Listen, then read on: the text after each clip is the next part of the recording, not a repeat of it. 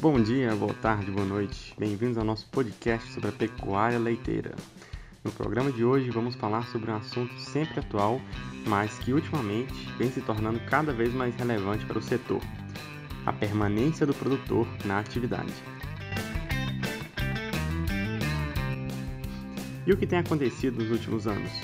Por que produtores têm deixado essa atividade? Qual o impacto da pandemia e as perspectivas futuras?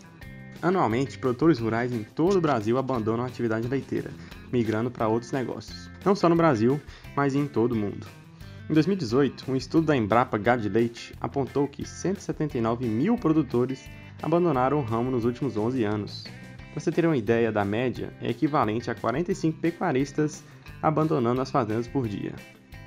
Como se já não fosse assustador, os números da década anterior foram ainda piores. Mas então, quais as razões desse êxodo? O que faz um pecuarista deixar a atividade muitas vezes passada de geração a geração? São vários os motivos, mas um bom começo é entender que a atividade está cada vez mais especializada e é difícil para os pequenos produtores se adequarem a esse momento do leite. Além disso, o custo de produção está subindo cada vez mais o que reduz a margem já estreita de lucro. Todos sofrem com essas mudanças, porém, os pequenos produtores saem pois não são capazes de se manter e fazer os investimentos necessários para a permanência.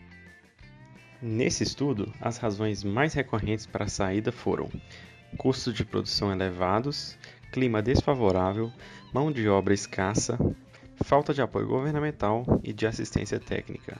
A tendência está sendo das fazendas menores se tecnificarem para produzir mais ou saem do mercado.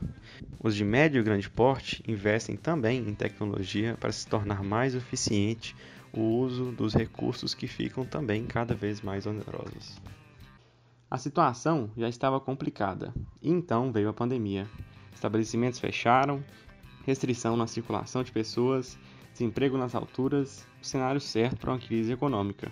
O consumo iria reduzir, inclusive dos produtos lácteos, e assim o produtor não teria nem comprador para o seu produto. Porém, a medida acertada do governo federal, do voucher para a população mais carente, injetou cerca de 231 bilhões na economia. As refeições em casa aumentaram e o consumo dos alimentos também, o que manteve a demanda e a cadeia funcionando como um todo. Agora, olhando para o futuro, o cenário ainda é bastante incerto, mas haverá um retorno do voucher, que havia se encerrado em dezembro, por mais quatro meses. E além disso, a campanha de vacinação já está acontecendo em todos os estados do Brasil. Quanto à economia, os preços tanto do leite como dos insumos ainda estão em alta e não apontam nenhuma queda. Então agora cabe ao produtor saber lidar com as consequências da pandemia na fazenda e não se esquecer dos antigos desafios que não ficaram para trás.